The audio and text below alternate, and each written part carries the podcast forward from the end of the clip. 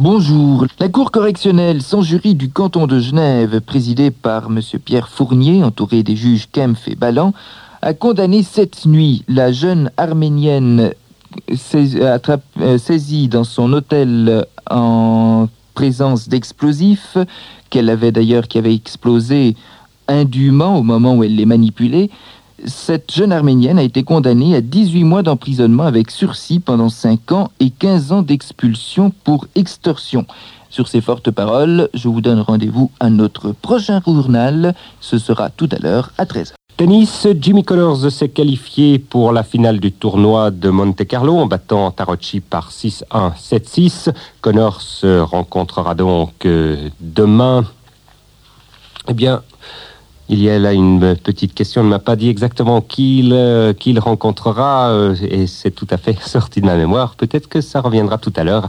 Alors en attendant, on passe au double avec euh, où la paire Gunther Tarocci précisément disputera la finale contre les Tchécoslovaques Smid et Slazy.